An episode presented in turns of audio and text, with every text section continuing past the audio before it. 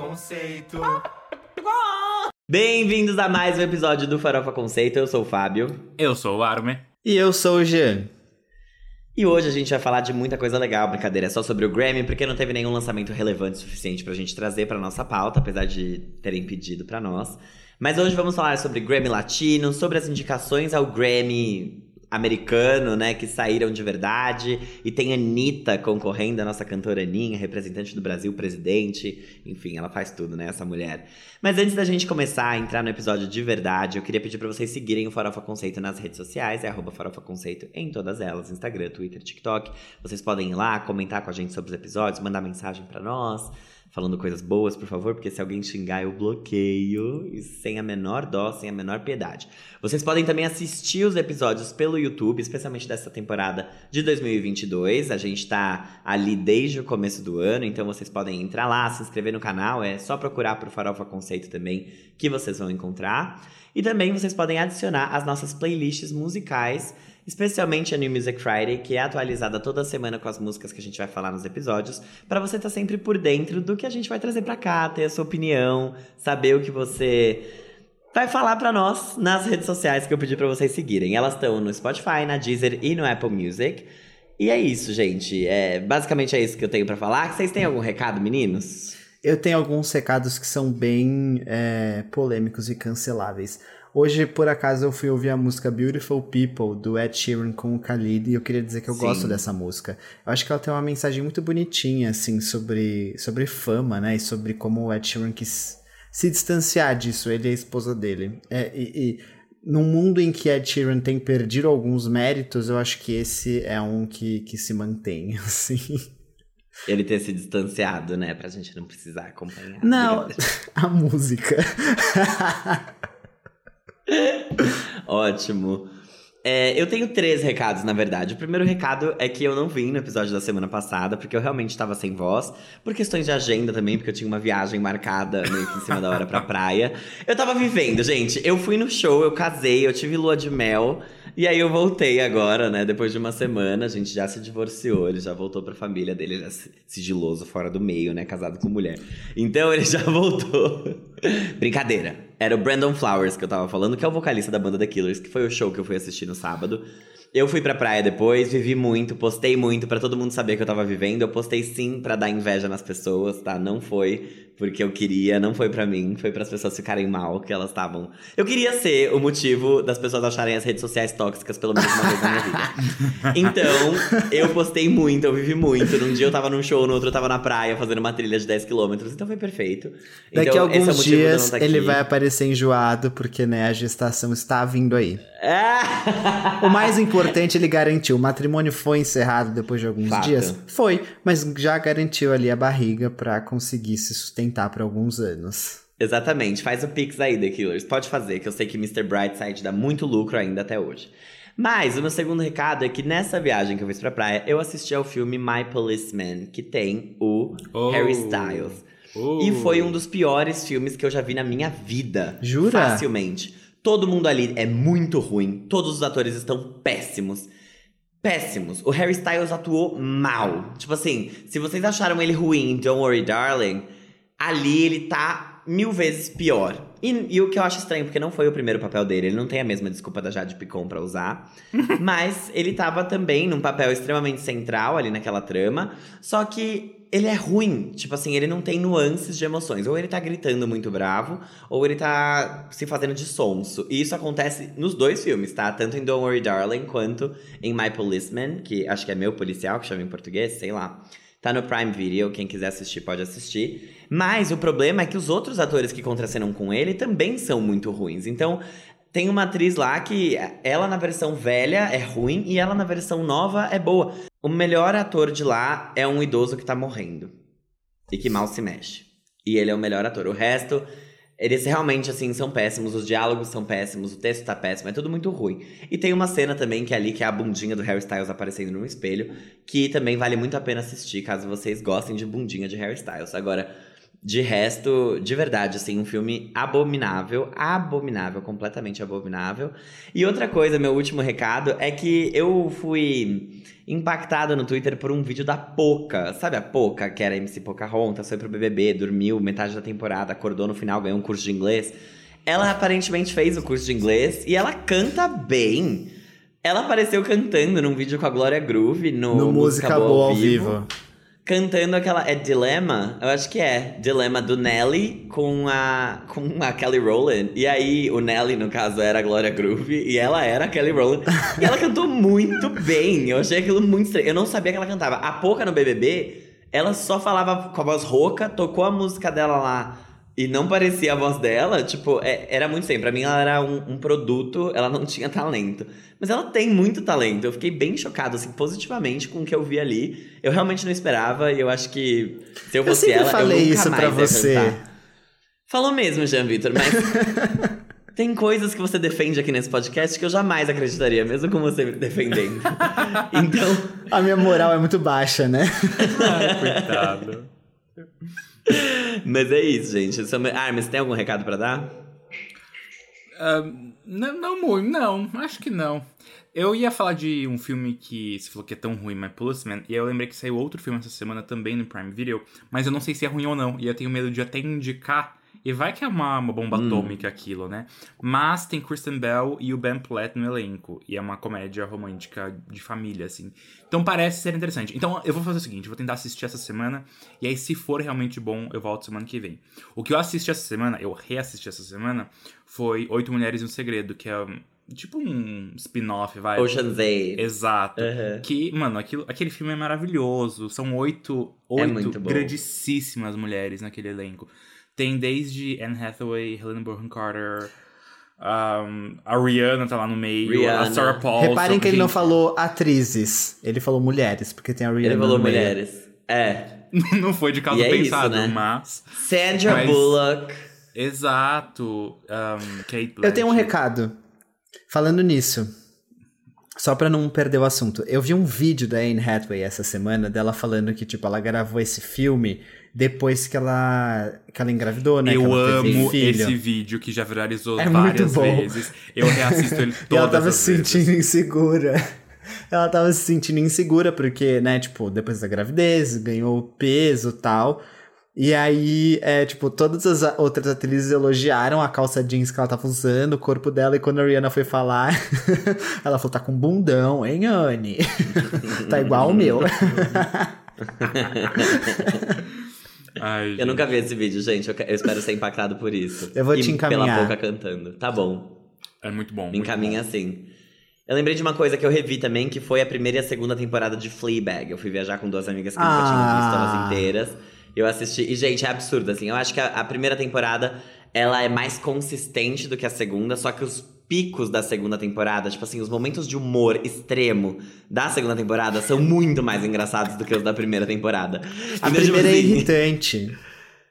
Não. Eu não sei se eu acho ela irritante. Eu acho. É, eu tenho vontade de, tipo assim, quando eu vi a primeira vez, eu não entendi nada. Eu achei aquela série horrível, não tava entendendo o que tava acontecendo. Só que aí depois, quando eu, tipo, foi pra segunda, eu entendi porque ela era tão insuportável. E aí deu para sustentar, assim. Aí hoje eu, eu tanco muito a primeira temporada porque existe a segunda. Se não existisse, eu ia falar que a série era meio chata. Eu Nossa, amo, juro. Eu acho muito engraçado. O primeiro Mas eu, eu sinto que essa é uma segunda. série que você precisa ter um inglês, tipo, intermediário avançado para você conseguir assistir. Porque ah. só pela legenda. É, só pela legenda não sei se dá para pegar. A Poca pode assistir? Ah, ela pode, com certeza. Do jeitinho que ela cantou lá, No matter what I do, ela pode tudo.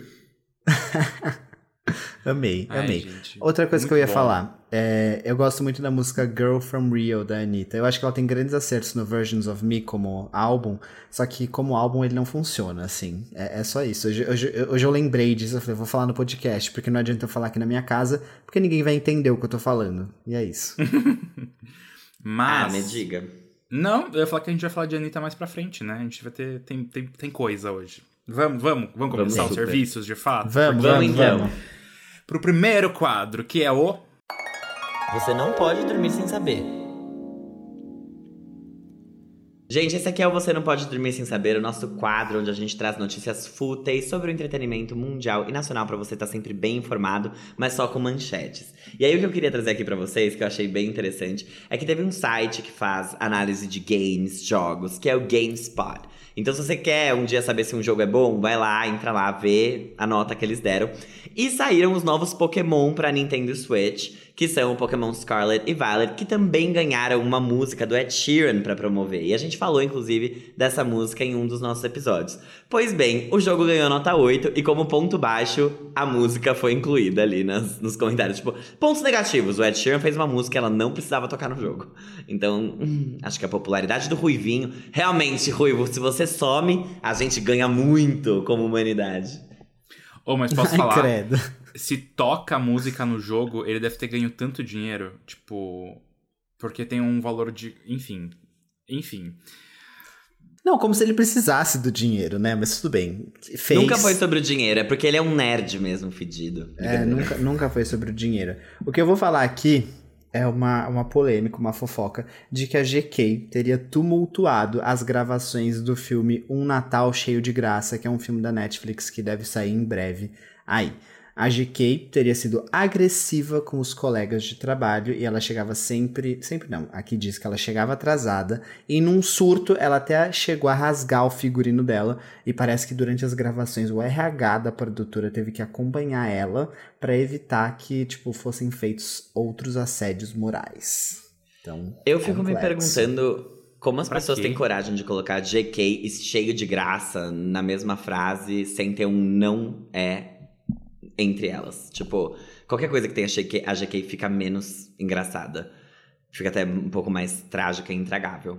Assim como o comportamento dela nesse set. Então eu sinto muito. Gente, outra pessoa aqui que tumultua muito é Doja Cat, né? Mas essa notícia é até meio velha, mas eu acho tão justo trazer ela, porque realmente o Twitter, a festa do Twitter tá virando um enterro. Mas aí, em uma das, das coisas que aconteceram nos últimos dias no Twitter, a Doja Cat não conseguiu mudar o nome dela, né? Da que ela botou o nome do perfil.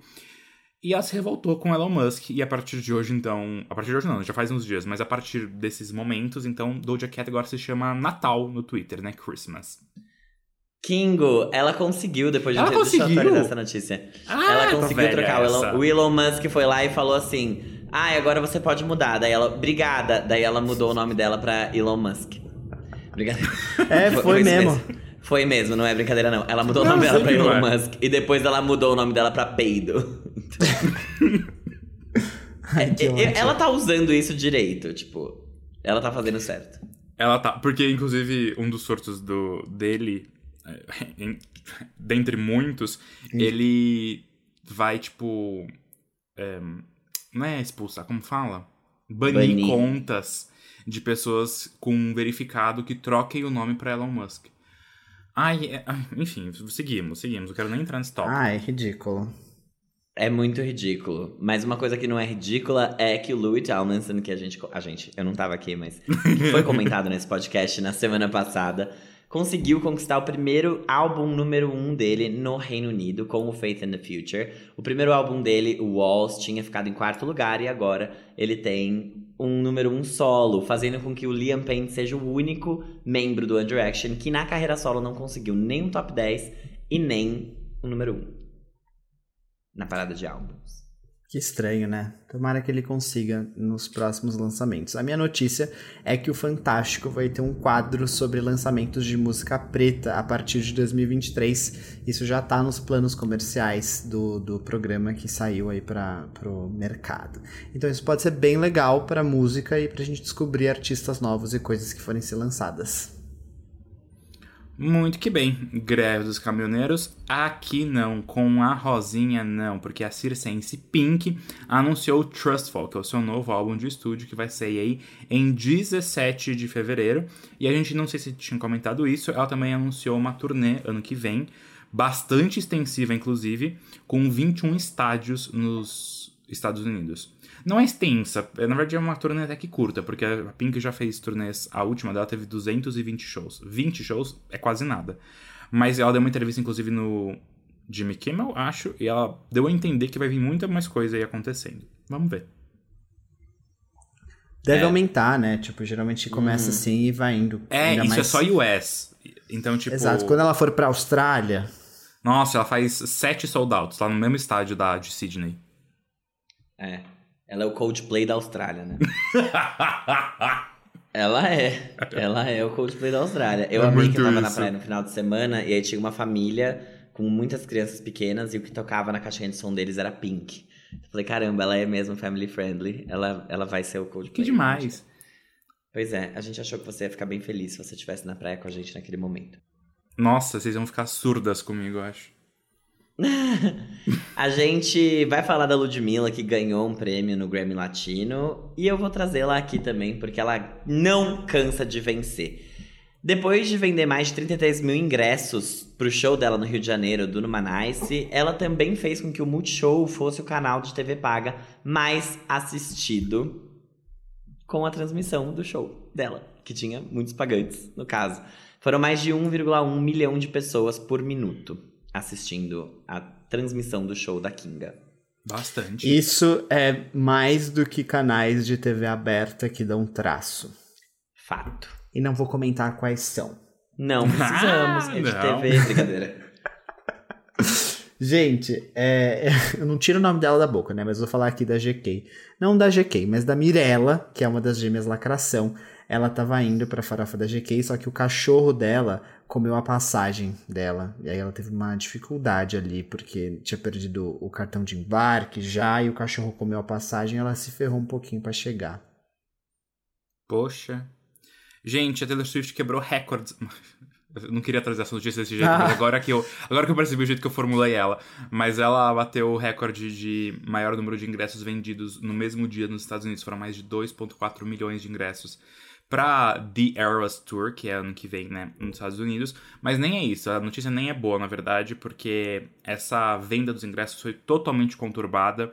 É, o sistema lá da. A Tickets for Fun dos Estados Unidos, que aparentemente é um monopólio, caiu, não respeitou pré-venda, foi uma bagunça. Então, assim, não teve venda público, só teve venda de pré-venda pro fã-clube e pro um, donos de um cartão de crédito X lá. É, e a Taylor teve até que se pronunciar pedindo desculpas pela situação e que tá investigando o que aconteceu. Mas assim, tem gente até que vai, parece que senadores vão fazer petições para que Nossa. a empresa se pronuncie e explique de fato o que aconteceu, porque foi, foi uma grande coisa lá. Parece aqui no Brasil, sabe? Sim. O Arme, eu acho, tá, que a Ticketmaster é dona da Tickets for Fun mas eu precisaria hum. pesquisar. Eu também acho, sabia? Eu tinha essa sensação. É que a Live Sim, Nation. Uma vez eu fiz essa pesquisa. Se fundiu com a Ticketmaster faz uns anos. Eu não sei se agora a Live Nation ah, é? é dona. É, eu sei que tem isso. Eu sei que elas são a mesma empresa. Não sei se é. Tipo, se fundiram ou se a, a Live Nation é dona da Ticketmaster. É, não sei dizer. Eu achava que era então, teria que pesquisar, mas não importa, depois a gente vê. é isso. Vamos para o próximo quadro ou alguém tem mais notícias? Bora para o próximo quadro. Que é o. Giro da semana. Começamos agora o giro da semana, que é aquele momento em que a gente vai comentar as coisas que aconteceram no mundo pop. Essa semana especificamente, a gente não vai falar de lançamentos é, na parte em que a gente vai discutir, porque teve os resultados do Grammy Latino e também foram liberadas as indicações para o Grammy, e a gente vai deixar esse espaço reservado para a gente comentar, porque a gente tem opiniões gays, afinal, né? Nascidos com opiniões. Mas a gente começa com as menções honrosas, que são aqueles lançamentos que a gente não pode deixar que vocês né, passem em branco. E o primeiro deles é da Gabi Lins, que tá de single novo. Se você não conhece, Gabi Lins é uma amiga nossa, artista muito boa. A gente tem entrevista com ela aqui no podcast, é só você correr atrás. E é, a música Alguém que Saiba Me Amar marca uma nova sonoridade na carreira da Gabi, que tá com uma produção que conta com instrumentos reais, então isso foi bem importante para ela. E novamente ela explora outros gêneros musicais, então tá bem legal. Ela tá bem animada com essa nova fase em que ela tá se sentindo bem mais madura e pronta para os desafios que a indústria propõe.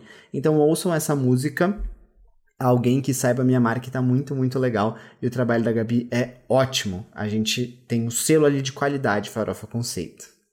Essa daí eu não sei onde ela chega, porque ela fica subindo a régua toda vez. Daqui a pouco né? vai, vai ficar difícil. Vai ficar difícil, Gabi Lins, pra você mesmo. Se, Se Eu gostei conseguir. muito dessa música, só dar uma, uma coisinha assim pra deixar a Gabi e o Gustavo felizes.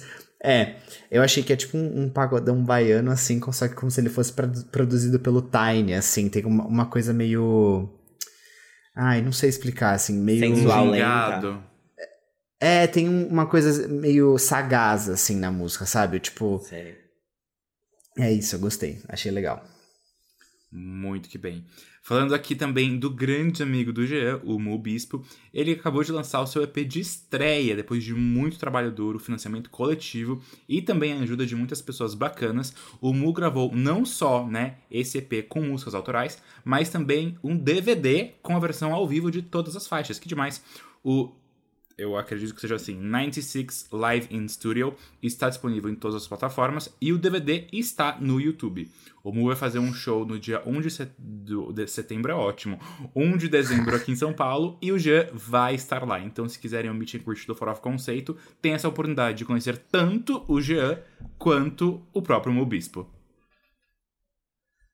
Fato, exatamente, gente. E agora eu vou falar de um negócio que é preciso ter muita coragem, porque noção claramente não tem. Bom, a FIFA, que é a entidade corrupta organizadora da Copa do Mundo de Futebol, convocou a melhor amiga do sistema carcerário dos Estados Unidos, que é a Nicki Minaj, o Pedro Scooby da Colômbia, que é o Maluma, que ao ser questionado se a violação de direitos humanos do Catar não o incomodava, respondeu que não era um problema dele e que ele só queria aproveitar o futebol e a vida porque ela é irada. E a Miriam Fares, que é uma libanesa vítima do sistema que vem tentando ser a Shakira lá desde 2017, pelo menos, pra cantarem o hino oficial da FanFest, que se chama Tuco Taca. Tuco Taca.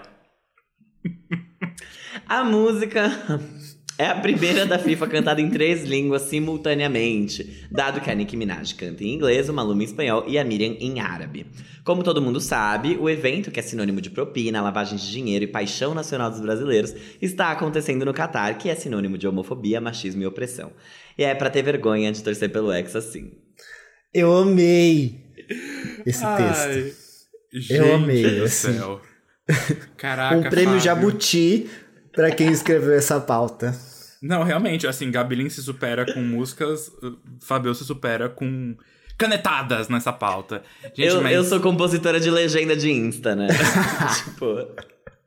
Ai. Não, mas de verdade. falar uma coisa Só- eu só fiquei uma, uma, uma dúvida. É, são três línguas simultâneas, mas, tipo, não ao mesmo tempo, né? São três línguas durante a música. Amiga, é, né? Senão não ia dar pra entender ninguém. É só pra. É porque a coisa não faz nenhum sentido. Vai que também não faz sentido nem pras pessoas escutarem. Porque é tucutaca, né? Tucutaca deve ser tucutaca em todos os lugares. Deve ser. É, Eu não ouvi, sinceramente, eu não vou dar dinheiro pra isso. Mas eu não Ai, escutei, gente. não. Seguimos, vamos falar de coisa boa, já. Tá bom, 2024, com certeza. Já está disponível a trilha sonora da bomba Disenchanted, que em português é Desencantada, o novo filme musical da Amy Adams, que é a sequência de Encantada que foi lançado em 2007 pela Disney. Além da futura vencedora do Oscar, também voltaram para o filme a Idina Menzel, o Patrick Dempsey e o James Marsden. Eu acho que é assim que se pronuncia. Por que, que é bomba? Eu, eu nunca vi Encantada nem o Desencantada. Nossa, eu adorava Encantada. Eu não vi o novo, mas Encantada original. eu Encantada não fofo. é, não é bomba, tá? Mas o Desencantada foi bem mal recebido pela crítica. Não a participação da Amy Adams, mas eles todos concordaram que ele não é superior ao primeiro. Ele tá rotten Ah. no Rotten Tomatoes. Oh, Mas tá é- podrinho. É esperado que não fosse ser melhor que o primeiro, vai. Não sei, amigo. Não sei se é justo esperar É, que as tá. coisas sejam piores umas que as outras, assim. Eu, eu É. esperava que talvez fosse melhor. É, mas as sequências tá. que eles estão querendo fazer agora, que nem teve Abracadabra, que, tipo, não comoveu, pelo menos, o que eu senti, assim. Mas uma coisa, assim, o Abracadabra nem o primeiro comoveu. Tipo, quando ele foi lançado, ele foi um. Ah, um- tudo bem, um- é. Foi ao longo do ele, tempo, ele né? cresceu depois, assim. É. E eu acho que a sequência, tipo. Ok. Mas o Desencantado, o que eu acho é que, tipo assim, se fosse algo grande como foi Encantado, eles seriam lançados no cinema. Então eu acho que eles já sabiam e foi direto pro Disney Plus. Eu acho que foi pra pegar na nostalgia da galera, só que, tipo, dar É. uma continuidade. Tipo, Ra- Raven's House, não é um negócio assim? Nossa, Raven's muito Home. bom. É. Muito bom. Isso Enfim. é muito bom. Só, só outro parênteses de Encantada, é, tem aquele Quem é essa POC que eu adoro, que eu falei aqui, que era o John McLaughlin. Ele foi indicado ao Oscar com uma música que ele compôs pro primeiro Encantada lá em 2007. Uhum. Um Quem é essa POC indicado ao Oscar, gente. Sim, temos aqui nesse, nesse Farofa Conceito.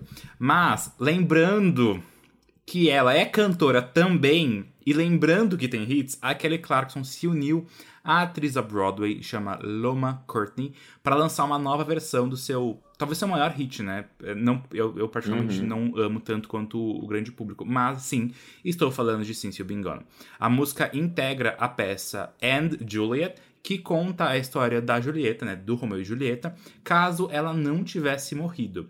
A parte gay dessa história toda é que o musical é todo contado por meio de músicas do Max Martin. É realmente o auge da farofa. Muito bom, né? Deve ser Caraca, ótimo isso. eu quero, eu quero ver isso. Então, gente, eu achei o máximo quando eu vi. Porque eu fiquei tipo, não entendi por que que eles se juntaram pra contar. Nunca tinha ouvido falar dessa música, nem dessa cantora. E aí eu tava pesquisando pra fazer a pauta. E aí eu vi que ela tava promovendo, tipo, cantando Roar em America's Got Talent. Tipo, ela tava cantando várias músicas pop. E aí eu fiquei sabendo que o musical era baseado nas músicas do Max Martin. Eu achei isso bem gay, eu achei isso bem, tipo, legal também pro, pro pop. E eu espero que cante Into You em algum momento. Pois é. Caraca. Imagina. É isso. Gente, a banda AJR, que é dona do hit Bang de 2020 e de outras músicas moderadamente relevantes na Billboard Hot 100, que é a parada de singles dos Estados Unidos, acabou de lançar o novo single The DJ Is Crying for Help. Esse é o segundo single da banda em 2022 e o terceiro lançado sem fazer parte de nenhum projeto desde 2021. Então eu não sei se vem álbum por aí, mas por enquanto nada foi anunciado. Será que vem aí? A banda Melim acabou de lançar seu terceiro álbum de estúdio chamado Quintal. Nesse projeto, os irmãos contam que passaram por várias reflexões sobre a vida e questões existenciais, então é um projeto bastante pessoal, mas que mantém o pop, que é a marca registrada da banda no violão e tal, aquela coisa que a gente já conhece. A parte mais interessante são as participações, porque né, o projeto traz Vitor Clay, Duda Beat, Emicida e Nat Roots. Gente, ela é tão galera, né? Veio aí o álbum do musical da Broadway mais assistido pelo elenco do Glee, Funny Girl. O projeto traz as músicas, né, do espetáculo da peça cantadas pelo novo elenco e aqui é muito importante dizer que sim, a gente tá falando da Lia Michelle. Então, eles anunciaram isso depois que a Bernie Goldstein, Feitstein, sei lá, tinha saído já que para dizer um. Quando a Lia entrou, gostem ou não da Lia Michelle, deu um, um glow up no musical. Ela nasceu pra fazer isso. Ela, e ela, ela deve estar entregando demais, assim. Tá todo mundo elogiando, né? Assim, quem vai? Gostem ou não. É pra não gostar, mas se quiser ir, pode, não tem problema. A menos que você seja do Glee. E falando de não gostar, eu sim fiz isso. Então, Fábio, por favor, pegue o seu trenozinho. Que ódio! Era pra ser. Era pra ser eu mesmo. Ai, que saco. Gente, então vamos aqui. Trenó natalino, né?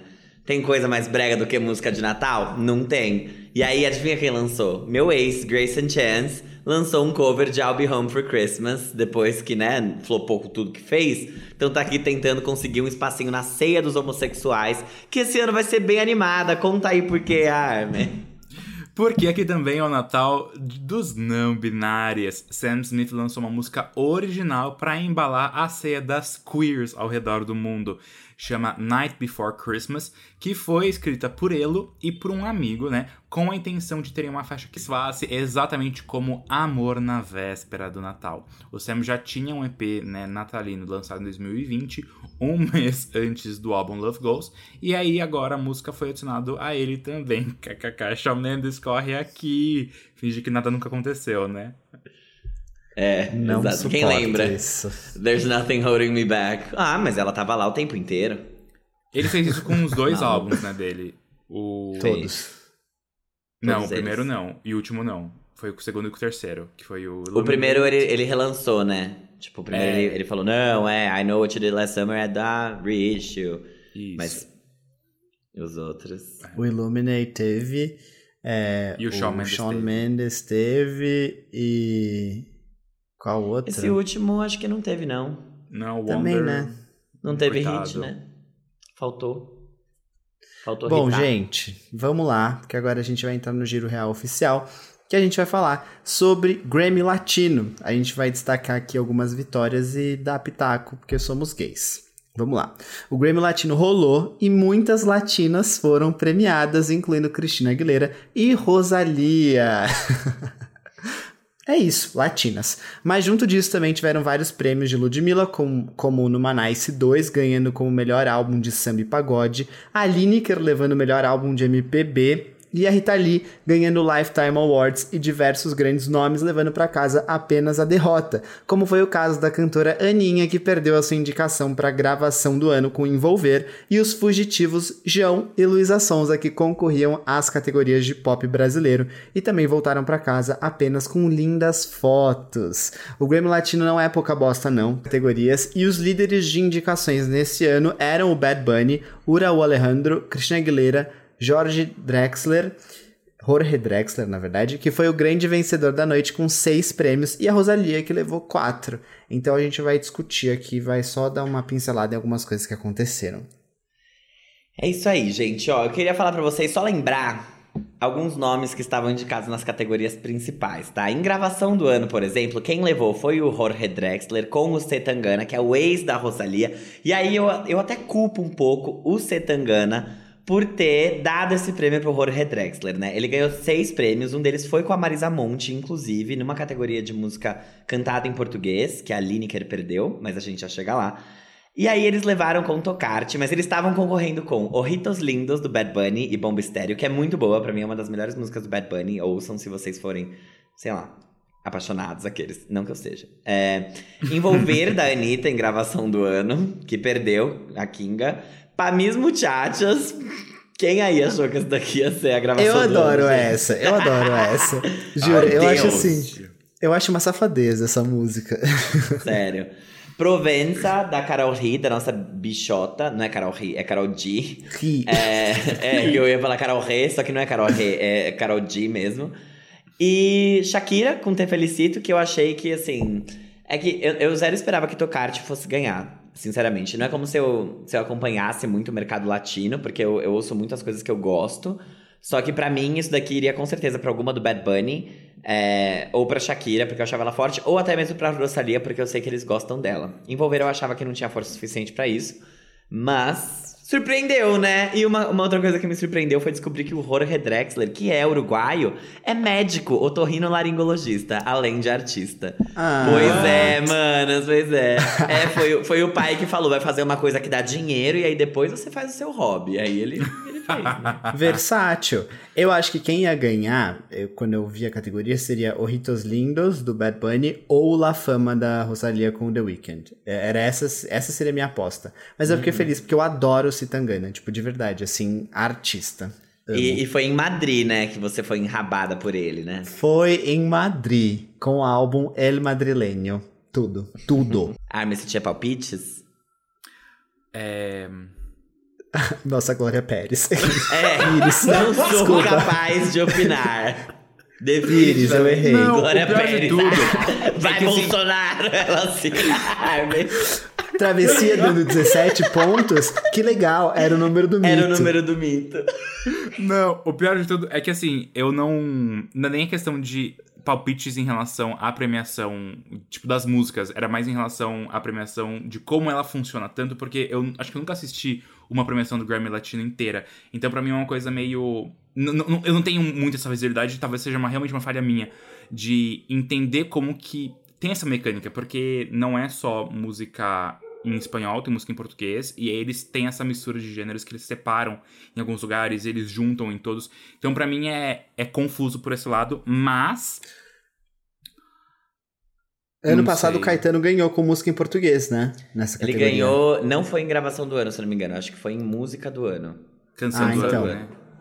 É. Ele ganhou uma categoria principal com uma música em português. Então é, possível, né? Sim, é exato. É É possível. Eu possível. imagino que seja, mas é para mim é sempre um, é um grande. Uma área desconhecida, assim, uma área a, a ser é, adentrada. Então, eu. Se fosse pra eu falar de alguém, eu acho que iria mesmo pra Bad Bunny, realmente pelo. Ah, porque ele é indústria, né? Hoje em dia ele é. Ele é a indústria. Ele é a tem- indústria. ele tem o maior álbum do ano, fato. É. Fato mesmo. In- Inclusive, eu queria emendar aqui, porque em Canção do Ano nós não tivemos Anitta indicada e nós tivemos Rosalia concorrendo com Hentai e não com La Fama. Mas aqui também Tocarte do Jorge Drexler e do Setangana levou para casa, ganhando de Provença da Carol Conká, de Pa Mis Muchachas da Cristina Aguilera. Gente, eu não tanco, cara.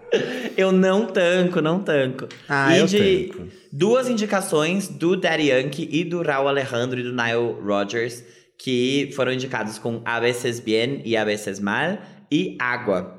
Então, eles duplamente foram humilhados. Foram humilhados, né? Eles perderam duas vezes, no que eles estavam É. concorrendo duas vezes. Pra mim, isso é uma humilhação. Brincadeira, não é não. Que legal que eles estavam concorrendo, né, gente? Sim. Que legal. Mas às vezes é, é E ruim aqui- até você tá concorrendo duas vezes, porque você compete consigo mesmo. Consigo mesmo, exatamente. E uma coisa que é ruim, que é ruim não, mas que me chama a atenção aqui nessa, nessa categoria especificamente, é que o Bad Bunny não foi indicado. Então, quer dizer, não compõe, né? Brincadeira. É, passando pra álbum do ano, a gente tinha Aguilera, fala. O ex da Rosalia ganhou do atual da Rosalia. Sim, É só um. Rivalidade. duas vezes, tá? Duas, vezes. Duas, Duas vezes. Ah, em álbum do ano, a Rosalia ganhou, inclusive do ex dela, que lançou o álbum Tinta e Tempo e tava indicado. Mas a Aguilera tava indicada também com Ai, o gente. Aguilera. o Bad Bunny com Um Verano Sem Ti. E acho que esses são os únicos relevantes, assim. Motomami aqui, talvez o, o Sans, do Alejandro Sanz. Mas o que me impressiona, e isso é uma, eu acho que é uma coisa que reflete o quão relevante o Grammy Latino tem ficado. É, primeiro que ele começou há muito pouco tempo, essa, essa foi a 23 edição só do Grammy Latino, então ele só existe há 23 anos. É, o que é muito pouco, se você for parar pra pensar, foi em que, 99 que ele começou a, a, a ser feito e, comemorado. E ele tinha poucas categorias, eram dois países que dominavam isso daqui, era o México e o Brasil. É, tanto é que eles têm, existem categorias específicas para esses dois países, então é, impossível os brasileiros não ganharem coisas no Grammy Latino, porque a gente tem categorias próprias para músicas em português. E as pessoas de Portugal não costumam aparecer tanto aqui. Hum, Diferente das da Espanha, né, Rosalia? Mas, é, eu acho que o Grammy Latino ele vem ganhando cada vez mais força, porque o mercado latino vem se mostrando cada vez mais forte na música global. Isso a gente vê com Bad Bunny sendo o álbum mais ouvido e mais vendido nos Estados Unidos também. É, ele tendo vários hits lá, uma turnê lotada, cantando em espanhol, porque ele não tá cantando em inglês. E isso, querendo ou não, atrai muita coisa, né? Atrai investimento, atrai. eh, faz com que a premiação ganhe espaço. Então ela foi televisionada, por exemplo, passou na TNT, que era uma coisa que até alguns anos não acontecia. O Grammy Latino ele não era. Era uma premiação muito B, assim. Era tipo, ai, que legal, teve 15 prêmios dados e. e É, ele era isso. respeitado, mas ninguém via, assim, né? É, ele era um Grammy. Só que era só isso. Tipo, não, ele não tinha. Não tinha força. Apelo. E esse ano a gente. Ele teve tanta força que ele teve várias performances no Premiere, assim, no pré-cerimônia. Então o João performou Idiota, por exemplo.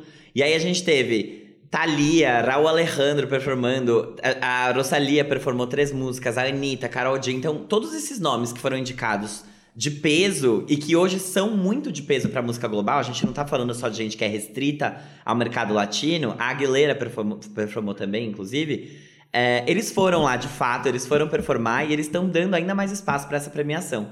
Isso eu acho legal.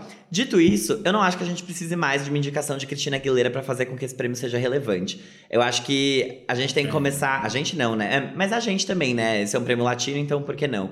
A gente tem que começar a valorizar mais o que é nosso de verdade e.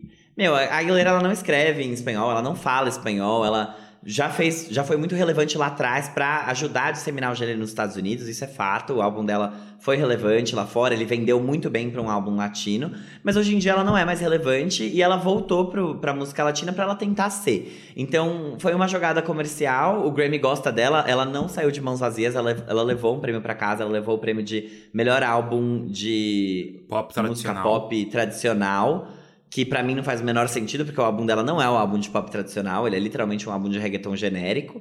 Então, a- acho que o ponto, o ponto que me chamou muita atenção aqui é isso, assim, a gente tem muita gente latina enorme, boa, e a Cristina Aguilera ali no meio pra atrair branco pra, pra assistir, sendo que eu não acho que talvez precise. Eu sinto que, apesar. O Grammy, ele é um, um produto da academia americana. Então, eu acho que, ao mesmo tempo que é importante que a gente se aproprie disso, eu não sei se a gente consegue, eu acho que para eles ainda é estranho não indicar nenhum americano em nenhum lugar. É, porque eu acho que é uma coisa que eles tentam a todo custo. A Nelly Furtado lançou um álbum em espanhol, ela foi indicada. Qualquer artista do mainstream em inglês que eles consigam trazer pro Grammy Latino, eles trazem. A Selena Gomez foi indicada também com melhor music video. Então, tipo, não nessa edição, na edição passada.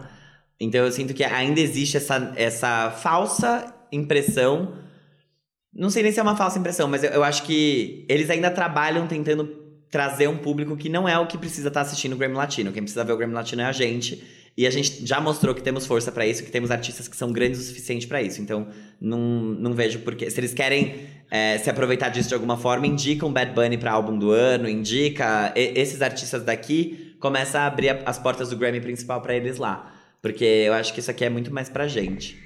Tem uma coisa legal de da gente avaliar aqui, que é justamente o que você falou. A gente teve grandes coisas no mercado latino. A gente pode falar do Motomami, que para os gays é a coisa que aconteceu, mas não, cara. Bad Bunny, a gente não cansa de falar o quanto ele é impactante, não só no nosso mundo, quando eu digo nosso mundo América Latina, uhum. mas mundialmente. E eu acho que isso bota realmente o Grammy Latino no mapa para ser observado por fora, né? Fora da nossa bolha. Só que ao mesmo tempo é aquilo que a gente já tem falado é, como a gente é um mercado que está muito aquecido, tá sendo, tipo, cool se associar a ele. Que é o que a gente viu. A Christina Aguilera fez um movimento na carreira dela, que a gente até comentou quando ela lançou, que é tipo, cara, preciso entrar em algum, alguma, alguma onda latino. A Selena, tipo, uhum. não que uhum. ela tenha feito isso, né, para se aproveitar só, porque Mas a arte também, ali. né? Mas é uma coisa que tem acontecido. A gente viu, o Ed Sheeran lançou um EP de reggaeton, tipo, sabe? O quê? Então, isso é uma coisa. E a gente não pode deixar que isso vire uma. Eu não acredito tanto nisso, mas assim, uma apropriação cultural vazia, acredito, entendeu? É. É, eu não acredito especificamente nisso, mas assim, uma coisa que, tipo, ah, é o momento, eu vou lá, curtir, vou surfar essa onda e depois morrer? Não vai morrer. A gente tem um mercado que é muito forte. Então, é, é, só isso que eu queria falar. Eu acho que de uma vez por todas, não tem como voltar atrás. Não tem. Os nomes são muito grandes. Ai, gente, vocês ah. disseram tudo. Eu vou. Eu só vou ainda além, que é uma coisa que eu não entendo de maneira alguma. Por que, que a gente tem o Grammy Latino com tanta diversidade, com realmente é, tentando aí trazer a maior número de diversidade é, porque a gente tem muita diversidade em termos de gêneros e de línguas mesmo aqui na América Latina. E aí a gente ainda tem, sei lá, três, quatro categorias de músicas latinas no próprio Grammy norte-americano, entendeu? Por que que, tipo, tem que ter essa, essa sobreposição? Então, uhum. cara, deixa a gente aqui no nosso canto, tipo... A, a gente, vocês falaram da Aguilera e sim, concordo. E ela foi indicada de novo lá, tipo, em melhor álbum latino. E por que, entendeu? O que, que muda de um melhor álbum ou álbum do ano no Grammy Latino pro melhor álbum latino no Grammy normal? Então. É sim, sim. Tá, tá, o sistema tá, está falho. O sistema precisa ser. É confuso. É. é confuso. Amiga, eu acho que tem algumas respostas para isso que você falou. Tipo, a primeira, que é a mais óbvia, eu acho que é uma questão de acesso e, tipo, talvez até um pouco de elitismo. Quando a gente fala do Grammy tradicional, que é o Grammy da Academia Americana de Música Gravada, eles têm um olhar que é muito mais é, próximo do que eles vivem lá dentro dos Sim. Estados Unidos mesmo, então ele é muito mais restrito. Tanto é que e, e isso vem, o Grammy ele vem de muitos anos atrás. A gente tá, sei lá, na 70 edição, sei lá. Ano que Tem muitos anos que isso tá acontecendo. 65 é, então faz 65 anos que o Grammy existe, uma época que não existia globalização, não existia esse tipo de movimento. Então, a gente tem até hoje dificuldade de artistas britânicos serem indicados ao Grammy, a menos que eles sejam estourados nos Estados Unidos necessariamente. Então, o ponto do Grammy não é sobre qualidade musical, o ponto do Grammy é sobre tamanho dentro dos Estados Unidos, muitas vezes, porque você precisa desse lobby para acontecer. O, uma outra coisa é ponto de vista. Então, tipo assim, claro, o Grammy não se atualizou, ele vem tentando fazer isso agora, abrindo para BTS ser inscrito e tal, mas ainda é uma coisa muito fechada. Porque quem vota no Grammy não é todo mundo que faz parte da academia. Você é votante do Grammy Latino quando você entra, como a Ludmilla entrou, por exemplo. Agora ela uhum. vota no Grammy Latino. É, mas ela não vota no Grammy americano. Então é uma questão de ponto de vista. E eu acho que isso é ok, assim. Quem é melhor do que os latinos para avaliarem qual álbum latino merece ganhar álbum do ano? Não, Diferente eu, eu acho da visão que a gente que tem lá. que existir. Eu acho que lá talvez não faça tanto sentido, entendeu? Porque eles separam Entendi. que tem. Tipo, tem as sessões de música latina e tem as sessões de música world, que é tipo global, assim. E aí tem sessões enormes, tipo, de Americana, Roots Music, que é tipo as músicas. Sei lá, não sei nem como traduzir isso. Música, música de raiz. É música... que sabe o que eu acho, Armin? É, é difícil eles ignorarem também o que é produção local, porque Sim. assim, é, latino é americano, tipo, fato, ali dentro, né? Eles Sim. têm latinos dentro da, do mercado ali e da, do país que nasceram lá, foram criados é. lá, e é uma e cultura que é muito forte de lá. Uhum. E para eles, tipo, eu acho que também seria até complicado eles tirarem isso de lá. Então eu acho que é uma categoria que teria que coexistir, apesar de ser uma categoria que não representa o todo, ela é muito pequena para comparar Sim. o que é ser latino, mas é o que é talvez ser latino dentro dos Estados Unidos. Então, a Selena Gomez ser indicada e a Cristina Aguilera também, talvez faça sentido na cabeça deles, porque tipo assim, latinos americanos, sei lá. É. Vocês, é tipo, vocês elas são americanas, elas nasceram aqui, mas a, a etnia delas é latina. É como se a gente tivesse um álbum indígena indicado aqui no melhor álbum de MPB, sei lá. Tipo, de algum artista indígena, no caso. É, duas coisas que eu acho que foram interessantes aqui nesse Grammy é que a gente teve dois empates. A gente teve empate em Melhor Artista Revelação com a Angela Alvarez e com a Silvana Estrada. As duas empataram, então as duas levaram o prêmio para casa, como a Armin já tinha explicado no outro momento quando a gente falou sobre as regras do Grammy. E, tinha a brasileira, em... né, concorrendo. A Clarissa. A Clarissa estava concorrendo. Não levou, mas tudo bem, tá começando, ah, foi novinha. Indicada. Foi a Julia B foi indicada também, que foi ano passado, né? Ou sei lá quando ela foi, mas. É. E melhor canção pop, que o Sebastian Yatra levou o primeiro Grammy Latino dele para casa com Tacones Rojos. Ele empatou com o Jorge Drexler em La Guerrilla de la Concordia. Então, tivemos dois empates. E dito isso, que eu achei bem interessante, porque não é algo comum da gente ver no Grammy normal, né? No, no Grammy americano. É, acho que a gente pode passar para as categorias brasileiras, que tiveram Sim. Ludmilla, por exemplo, como uma das premiadas. Só que eu acho que, ao mesmo tempo, por exemplo, a categoria da Lud, ela ganhou o melhor álbum de samba e pagode pelo Numanais. Eu não escutei nenhum dos outros, então eu não posso nem dizer que, tipo assim, eu queria que ela ganhasse e é a única que poderia passar pela minha cabeça. Mas eu achei muito legal ela ganhar. Sim. Porque foi um movimento bem artístico da parte dela, assim. Especialmente porque ela tava num gênero bem comercial. Uh. Apesar de que a gente, como fã, acha o Numanice 1 muito superior ao Numanice 2. Ah, Mas isso a gente superior. só comenta na fanbase, assim. É. Nem sei porque o Numanice 1 não. Ele concorreu na outra edição, eu não lembro. Mas, enfim. Eu não sei se ele eu concorreu, acho que amigo. Não. Teve tanto alvoroço dessa vez quando ela foi indicada. Eu, pelo que eu entendi, foi a primeira vez que ela foi indicada, é, pelo menos nessa categoria. É.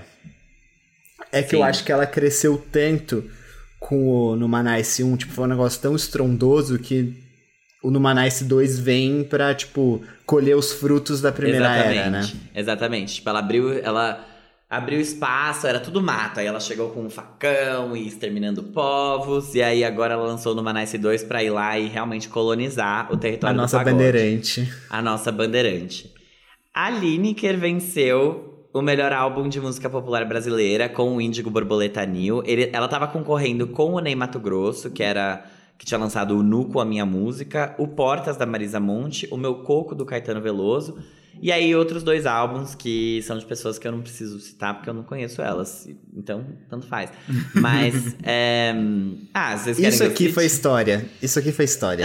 foi muito não, bom. Não, não tenho o que falar. Assim, eu já tinha falado desse álbum é, aqui com alguns ouvintes, devem lembrar que eu falei disso. Acho que quando a gente fez o Farofa Conceito Awards. Uhum. Foi isso? Acho que foi. E Cara, ele é muito bom. Eu acho que os meninos concordam comigo aqui. É, é, incrível o quanto que a Lineker, sei lá, a gente tem sorte de viver no mesmo tempo em que ela tá criando, assim. Porque eu acho que ela tem uma, um lance de, de transmitir emoções, assim, que te deixam, tipo, arrepiado quando você ouve. E, e eu acho que isso é incrível, assim. E ver ela ganhar de nomes tão grandes aqui do Brasil, tipo Ney Mato Grosso, Marisa Monte, Caetano Veloso. Ponto. Ela ganhou sim porque ela é foda. E é isso. É, mas tem uma outra coisa que eu acho que. Porque ela foi indicada a melhor canção em língua portuguesa também. É, era pra Armin estar tá falando isso, né? Mas desculpa, amiga, eu Não, só tô amiga, indo aqui. Take it com away. coisas. Você tá, com, você tá Tá. perfeitamente perfeita. Tá, eu tô mediando aqui a discussão, mas Ah. ela, foi, ela foi indicada a, a melhor canção em língua portuguesa com Baby 95. Ela tava concorrendo com o João, que foi indicado por Idiota, com o Criolo, com o Milton Nascimento, por Me Corte na Boca do Céu, A Morte Não Perde Perdão. Meu Coco, do Caetano Veloso, Por Suposto, da Marina Senna, e Vento Sardo, da Marisa Monte, com o Jorge Drexler. Então, demos sim um prêmio pra esse médico otorrinolaringologista uruguaio, que foi que levou, né, no caso, Vento Sardo. E eu acho que eu trocaria isso aqui, sabia? Porque eu acho que é... tipo assim, eu gosto do Índico Borboleta New, mas eu acho que Baby 95 é realmente, tipo... Acho que ela é muito boa. Eu É acho o que ato, né? é, pra mim era muito mais inquestionável que Baby 95 levaria essa daqui do que que Índigo Borboleta New venceria o outro. Tipo assim, É, é, foi eu que nem entendo quando. você. Foi que nem quando. Teve um Grammy aí que Ariana Grande foi indicada em uma categoria e ela perdeu pra Lady Gaga, e aí a Lady Gaga foi indicada em outra categoria e ela perdeu pra Ariana Grande, e na verdade era pra ser trocado. Sabe? Era tipo, não. a, a Gaga foi boa nessa daqui que a Ariana levou, e a Ariana foi boa nessa daqui que a Gaga levou. E aqui eu sinto que é um pouco disso. Tipo, eu, taria, eu teria dado esse o melhor álbum de música popular brasileira tranquilamente pra Portas da Marisa Monte, já que ela ficou 10 anos sem lançar nada e ela merecia algum tipo de reconhecimento. Só que eu daria a melhor canção em língua portuguesa pra Baby 95 só pra, tipo, estrelar o que já tá muito óbvio e. Tipo assim, e, e claro. statement, assim. É, É, É tipo assim, é a isso. maior, é a maior e acabou, entendeu? É a maior e sempre foi, e sempre será. Mas eu fiquei feliz dela ter ganho por si só. E achei legal o João e a Marina Senna ter- terem sido indicados, porque eles fizeram muito sucesso, tipo, com um público mais novo no Brasil especialmente, e, e muito pela internet também, né? A gente viu, tipo, elas estourarem. O João nem tanto, mas Marina Senna, por suposto, TikTok. E eu acho que isso foi um talvez mostre uma abertura maior do, do Grammy Latino para artistas que muitas vezes são, por exemplo, para um Grammy normal Jovens. seria o negligenciado. Exatamente, porque o Grammy normal é tipo assim, eu não vou olhar. Eu não vou olhar, a menos que esses adolescentes venham bater na minha cara. Tanto é que a gente viu as, as indicações de Demi Lovato, especialmente de Miley Cyrus, virem muito tarde, quando elas já estavam fazendo músicas muito boas há muito tempo. Eu acho que existe um preconceito muito maior no Grammy normal, né, no Grammy americano, do que no Grammy latino com esses nomes que estão surgindo. Cara, é que eu acho que aquilo que a gente falou sobre o mercado latino no geral, ele, ele se espelha muito também no Brasil. Porque o mercado do Jão, tipo, a gente tem um amigo que foi em quatro shows Nossa. já do Jão nessa turnê. E a Que é o turnê pirata, que é o Guilherme Aqui Bittar. a gente da Nome aos Bois, sim. E, cara, é inegável o sucesso que esse menino fez e o hit que Idiota foi. Porque se você liga a rádio, vai estar tocando tanto quanto Isa e provavelmente com menos jabá do que a Isa tem. Eu amo a Isa, tá? É brincadeira que eu falei aqui agora. Mas enfim, é um sucesso muito grande que não pode ser negado. Então, sim, é- é- tem que ser reconhecido, porque as pessoas gostaram. E, cara, se você vai pegar uma audiência que, literalmente, o João tem uma fanbase ridícula de grande e engajada, e por que não indicar, sabe? Por que não? É. Eu acho que é a mesma coisa pela Marina Senna, sabe? Eu acho que cada vez mais esses nomes novos da, da música brasileira tem que estar no mapa, tipo, e é isso. Eu concordo, amigo. Eu concordo bastante. Eu queria, inclusive, falar, já pegando esse gancho que você trouxe, que a gente teve uma indicação do Gabel com Agropoc, que é um álbum de sertanejo gay, literalmente. A, indicado, né, a melhor álbum de música sertaneja. Sim, ele perdeu pro Chitãozinho Chororó Legado. Sim, ele tava concorrendo também com o Patroas 35% da Marília Mendonça e da Mari Maraíza, que também acabou não levando pra casa. Só que eu achei muito legal porque é... Isso Ele foi foi literalmente... visto. É, exato, foi ele foi visto. visto. ele tava entre os maiores aqui, porque, meu, ele perdeu pro Chitãozinho e Chororó, só que ele tava junto com Matheus e Cauã, que é tipo hit atrás de hit. Marília Mendonça, que é a maior de todas, e, e sempre será. E Maiara Maraísa, que também E sempre Prado também. é, Lauana é um Prado nome também legal. é grande. É, ela, ela cresceu bem nesses últimos anos e eu achei E, isso cara- muito legal. Porque é, é literalmente, tipo, sertanejo, o, o machismo que tem lá, é, o que esse gênero representa. Você tem um álbum que chama Agropoc e você ser indicado a, melhor, a maior premiação, tipo, da indústria da música, pelo menos na América. É muito, isso é muito grande, isso é muito legal, assim. Eu, eu, eu queria falar um ponto sobre essa foda. categoria. Que é, a gente tem cinco indicados aqui. Uhum. É, a Launa Prada é uma pessoa que pensa coisas legais sobre o mundo. Tipo, já vi algumas entrevistas sobre ela. Marília Mendonça, a gente sabe também o que uhum. pensava. O Gabel, por ser agropoc, eu imagino uhum. que ele uhum. também pense coisas legais sobre o mundo. Chitãozinho e Chororó, metade a gente sabe que pensa metade coisas legais pensa sobre coisas o mundo. Boas. A outra metade tava lá no caminhão. e o Matheus e o Cauã preferem não se pronunciar, que a gente já sabe o que isso significa, apesar também de não falarem grandes bostas por aí. Então, eu achei uma, uma, um, uma fotografia do sertanejo bem interessante que foi escolhida para essa categoria. É, diferente, assim. A gente poderia sim ter aqui um Gustavo Lima é, e outros nomes dessas duplas uhum. gigantescas que fizeram um grande serviço é, para o Brasil nos últimos anos. Então a gente não teve essa fotografia. Isso me deixou surpreso e feliz. Exatamente. Progressivo, né? Eu acho que foi um. Não é? Foi. Foi. Mas não é Laura sobre Prada isso, né? aqui, tipo, é mulheres isso. e gays aqui. Mulheres é... e gays numa categoria de sertanejo. Exatamente. Tudo bem, eles perderam, mas o ponto não é esse. Porque é óbvio que eles iam perder. Quem tá votando é gente que tá aí nessa academia há muito tempo que provavelmente nem ouviu o trabalho deles direito. Tipo, sabe que Chitãozinho Chororó é Chitãozinho Chororó e votou porque é isso. Só que eu acho muito legal, assim, como tudo aqui parece mais progressivo do que o que a gente vê lá fora.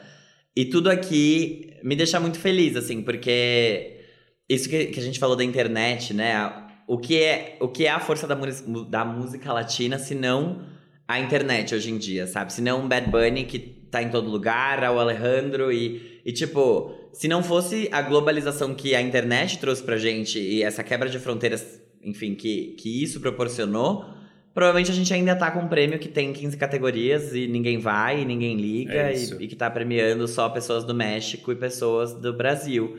E que é o que a gente não vê mais aqui. O Jorge Drexler é o maior vencedor dessa edição, ele teve seis prêmios e ele é uruguaio quem da música uruguaia a gente consegue citar, sabe? Tipo, que é grande? Não tem. Então, eu acho que a gente começa a dar visibilidade para muita gente aqui dentro. E eu acho isso muito legal, porque acaba fortalecendo uma comunidade que, tudo bem, o Brasil não, mas que fala a mesma língua, que tem é, jeitos muito parecidos e que é preconceito, tipo assim, sofre de um preconceito igual de quem tá ali, Sim. teoricamente, decidindo e ditando o que é importante e o que é relevante. Tipo, a gente é relevante aqui, e eu acho que isso isso mostra que a gente realmente tá bem e não precisa. Não precisa deles. Se escorar. É. Eu acho que tem uma coisa, outra, outra análise interessante que é. Uma das maiores fraquezas do nosso mercado, visto de fora, é talvez a gente não tenha uma rádio tão forte quanto ela fora, e talvez a gente não tenha um, um, um, lance de vendas tão forte quanto é nos Estados Unidos. Só que isso acaba sendo, tipo, uma fraqueza nossa que quase que é uma força, porque isso não impactou tanto nas, nas indicações que a gente viu aqui. Então, Exato. Então, tipo, cara, isso é muito legal. Tipo, isso é. é. muito diferente e é inovador, assim, querendo ou não, a gente não é tão avançado nesse, nesse aspecto, mas a gente é mais avançado em ideias e outras coisas que são muito mais interessantes para um prêmio de música, talvez, do que ficar tipo, ah, a gente precisa indicar tal música porque ela foi a que mais vendeu. Sim, e isso é uma coisa que é legal de pontuar, inclusive, porque aqui a gente tem pouquíssimas músicas, tirando, sei lá, Cristina Aguilera, mas a gente viu isso porque a gente, enfim, é gay e, é fã dela e a gente, claro, ia acompanhar, porque os nossos ouvintes também ouvem e estão ligados nisso. Mas tem muitos, muito poucas músicas aqui que não são hits de verdade. Que, tipo, não tem o Beck aqui concorrendo, sabe? Tudo bem, nessas categorias em português talvez tenha. Talvez tenha ali, vai. Só que, só que elas estão no nicho delas. E aí é difícil da gente falar também. Tipo, ai, ah, tá bom, álbum de rock. Rock não faz sucesso mais no Brasil. Tá bom, tem o Bacuxu do Blues ali concorrendo, mas quem levou foi o Milton Nascimento, eu acho, ou o Erasmo Carlos. Foi o Erasmo Carlos. Mas tá, ele é relevante ainda assim, ele tem o público dele que é fiel e que tá ouvindo ele na rádio, provavelmente. Então, tem muito pouco espaço aqui, eu acho, para grandes injustiças. E aí, falando de injustiça, só pra gente encerrar, eu queria saber se vocês acham que cabia ou se vocês sentiram falta no fim, olhando o retrato das indicações e como elas ficaram e os prêmios que foram entregues, se cabia Manu Gavassi em algum lugar aqui ou se vocês sentiram falta de Manu Gavassi em algum lugar aqui. Cara, é que eu não sei se a gente tem uma categoria de álbum pop. Tem Nós temos. duas por falta de uma. Ah, pop Nós eu temos melhor, al- melhor álbum pop vocal, que o Sebastian Yatra levou com o Dharma, que é uma categoria principal. O melhor álbum pop vocal tradicional, que acho que não caberia, o, tal- ou talvez coubesse, né? Quem ganhou foi o Aguilera. E a gente tem o melhor álbum de música popular brasileira. Que aqui a gente tá falando de Ney Mato Grosso, Marisa Monte, Caetano Veloso, Chico Chico e o João Donato e o Índigo Borboleta Nil da, da Lineker. Eu acho que com o Ah, desenvolvimento tem uma outra desse... coisa, perdão. Hum. Tem um outro, uma outra categoria de pop brasileiro, que é, se eu não me engano, é música po- popular ou música pop em português, que foi indicada a Luísa Sonza com o Doce 22. Eu esqueci de pegar essa categoria.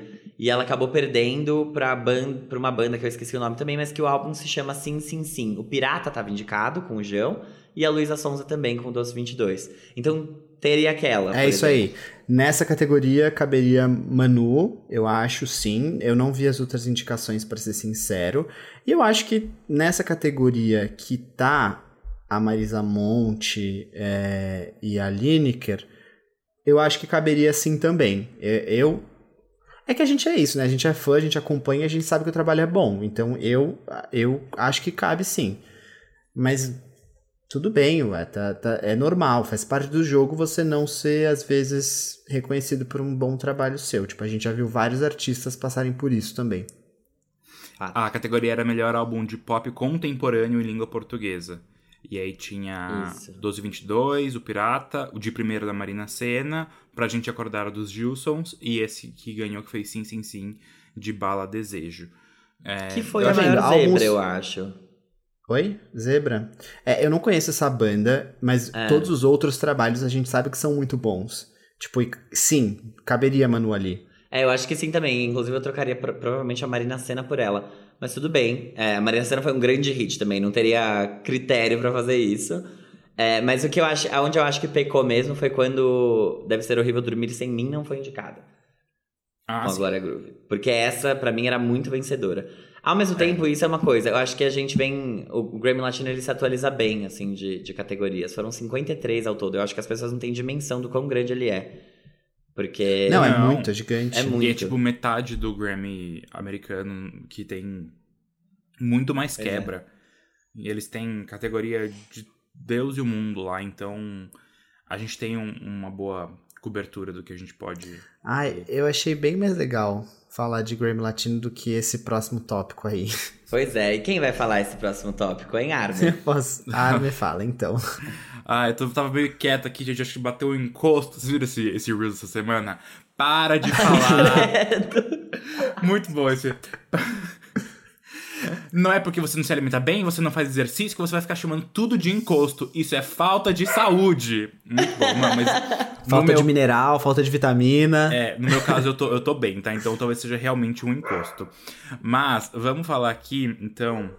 Ai, va- vamos, acho que a gente não precisa demorar tanto, né? Acho que o Grammy Latino realmente tinha mais conteúdo pra gente ficar debatendo, até porque depois, quando o Grammy norte-americano chegar de fato, a gente vai falar. A premiação acontece em 5 de fevereiro de 2023 em Los Angeles, né? A gente vai falar aqui é, das principais indicações nas categorias gays e pop, né? Que é o que a gente se interessa.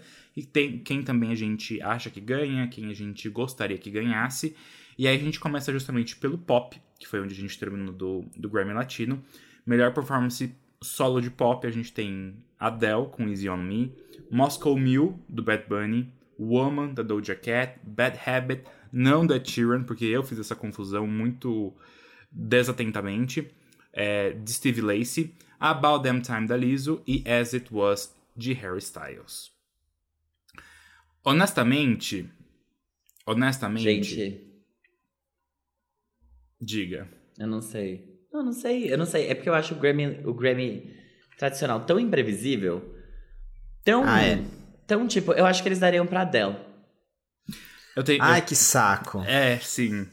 Eu, eu acho que talvez ela ganhe. Eu gostaria muito que a Lizzo ganhasse. Acho que essas categorias de pop são bem dela, assim. É, eu é acho. Eu acho que a Adele não vai poder sair de mãos vazias. É, Esse é o Eu acho que quem vai ganhar é o. Harry Styles. Mas eu gostaria muito, acho que seria do caralho se o Bad Bunny ganhasse ou a Lizzo. Primeiro, Liso, eu vou falar, eu amo a Liso, todo mundo sabe disso. Acho esse About Damn Time é, é uma ótima música, mas Bad Bunny mexe com o meu coração ali, porque, cara, eu não tenho o que falar.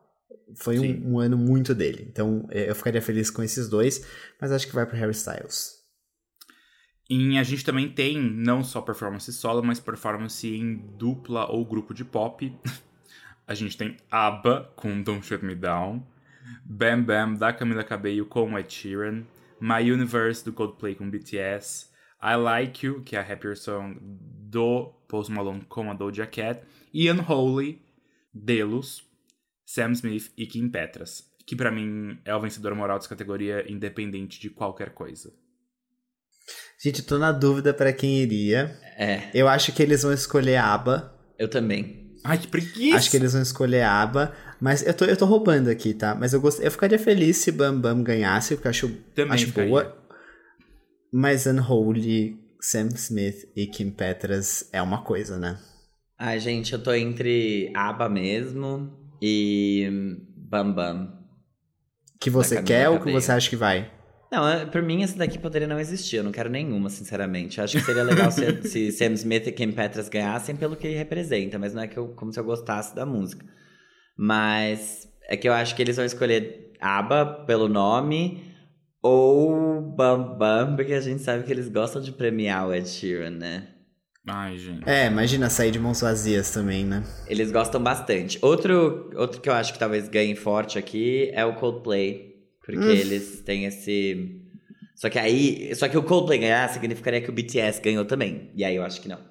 Mas eu aí acho eu acho que, que é uma boa desculpa para eles. Tipo assim, ai. Tá. Entendeu? Tá. Sim. Vai. E o BTS vai parar. Então eu acho que é melhor eles darem o prêmio pro BTS sim, para mostrar para todo mundo que, ei, dá sim, pessoal, dá sim. Pra ganhar. E já atraírem outras Ai, não dá. Para mim é intancável. É que, desculpa, eu não gostei tanto de My Universe, mas tudo bem. Não, eu também não. Não, ninguém gostou. E, honestamente, por mim, Brito, nada do, do Coldplay ganhava nada esse ano, porque não merece. Nada, nada. É. eu concordo. Quer que eu fale de álbum tra pop tradicional? Por favor. Tá bom. A gente tem Higher, do Michael Bublé. When Christmas Comes Around, da Kelly Clarkson. É para isso que a gente faz o treino natalino. I Dream of Christmas, da Nora Jones. Evergreen, do Pentatonix. E Thank You, da Diana Ross. Calma, eu não entendi. É uma categoria de Natal? Não, esse é o ponto. Justamente E por é que que tem dois álbuns de Natal Três. concorrendo com... Três. O do Pentatonix também é de Natal. Eu não, não sei. Não, mas... Isso... Eu não sei. Ah, vai ah, se ferrar. Como eu, assim? É, eu acho. Gente, que é que nojo assim, dessa categoria. o Fábio tá assim, gorfando. uh. é, eu tava quase dormindo, gente. O encosto tava bem forte aqui, mas eu acho que agora ele foi embora. O, essa categoria é um pop tradicional, tipo um pop mais orquestrado. Não sei se eu posso usar essa palavra. Mas eu achei muito X ter tanta gente de Natal nessa categoria. Só mostra como que o pop tá mudando, talvez, como gênero, e talvez seja a hora de matar essa categoria, porque talvez não faça sentido. É que nem ela da Aguilera no Grammy Latino. O que, que é pop vocal e o que é pop tradicional? Michael Bublé é muito forte, mas obviamente eu quero que a Kelly ganhe. E a Kelly também é queridinha na academia. Então, se for pra dar mais um Grammy pra é, ela, a Kelly ela tá é bem forte também. Uhum.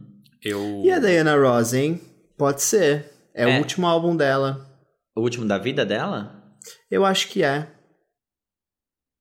Ah, então. Bom, quem vai ganhar é a Nora Jones, gente. Eu sinto muito. Ai, tá, próximo. Melhor álbum de pop vocal. A gente tem o Voyage do ABBA, o 30 da Adele, o Music of the Spheres do Coldplay, é Special da Lizzo e Harry's House, Harry Styles. Eu acho que a academia vai escolher o 30 da Adele ou o Harry's House, não sei ainda, mas eu gostaria que a Liso ganhasse. Gente, juro, eu tenho. Eu não gosto de ficar falando das, das minhas apostas pro Grammy, porque a academia ela, ela é pior que brasileiro, assim, para saber votar. É difícil. é difícil. Quem vota, eles votam no grupo dos bolsonaristas lá, eles mandam assim, vota aí no Grammy, aí eles votam. Eu não sei quem vai ganhar. O Coldplay não pode ganhar, ponto. Assim, eu acho que dentre todos os álbuns aqui, o, do Coldplay é o que tem menos músicas cantadas. E eu digo isso com tranquilidade, porque tem música lá que é só instrumental. Tem música lá que é o com voz GT. É, então. Então, assim, tem música lá com a Selena Gomes, então quer dizer. Uh, brincadeira. Eu amo. Ai, é a melhor. É a melhor, é a melhor do álbum. Mas é.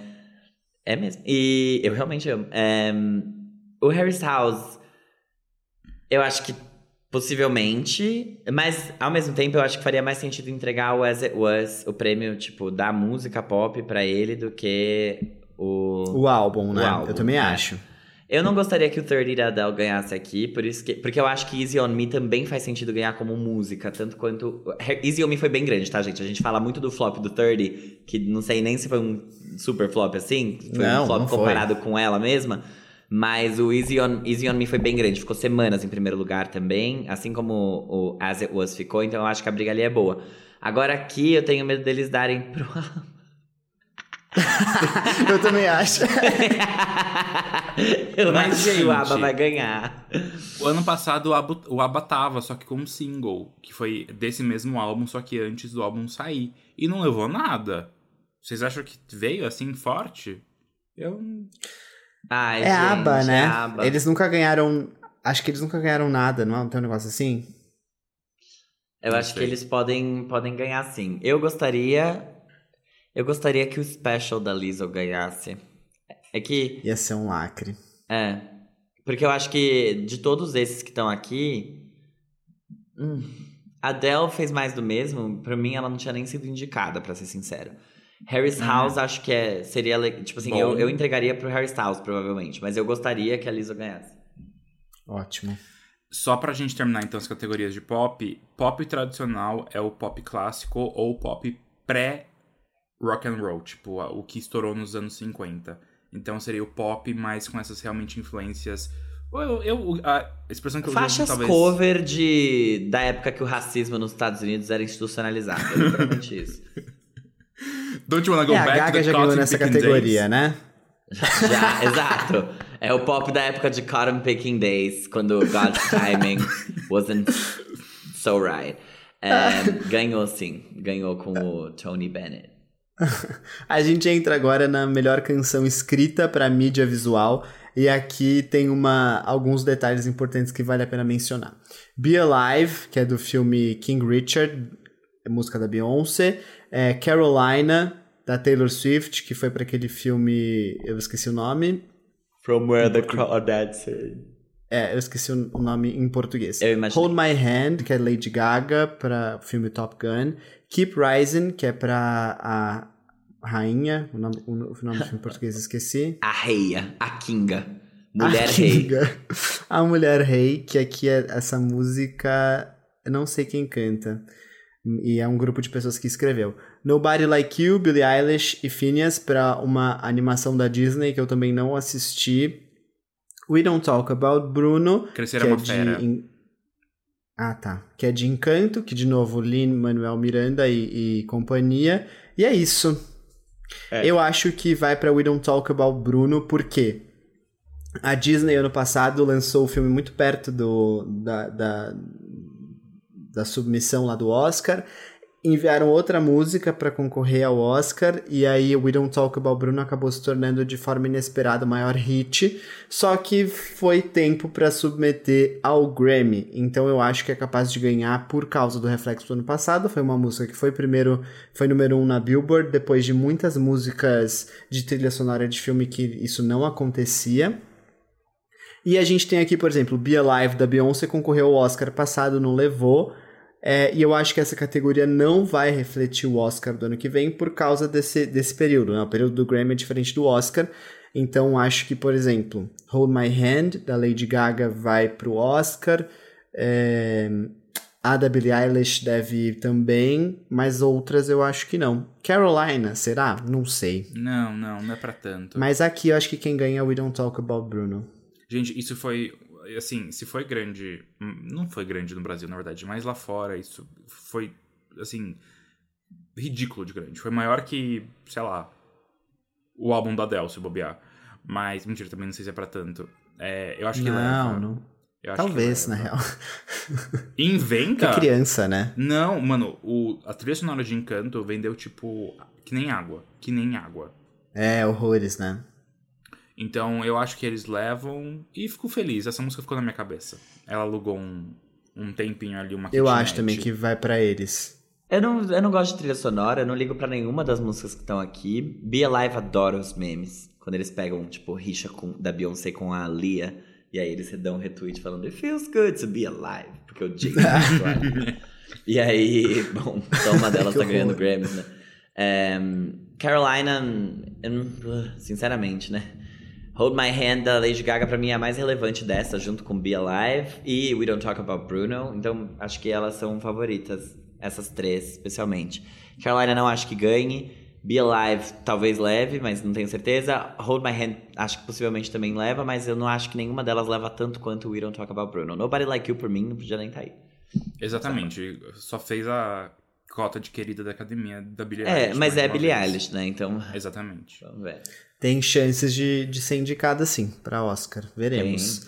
E aí a gente entra na categoria que talvez seja mais interessante para nós, porque temos uma brasileira concorrendo, a gente está falando de melhor artista novo, que temos Anitta, Omar Apollo, quem é essa POC, a Idomi and J.D. Beck, Mooney Long, Samara Joy, Lato, que também falamos por aqui bastante durante esse ano, Maneskin, ou Manequin, que é a banda italiana, Tobe, no, no, no Agree, eu faço uma cara bonita agora, porque eu não sei falar o nome.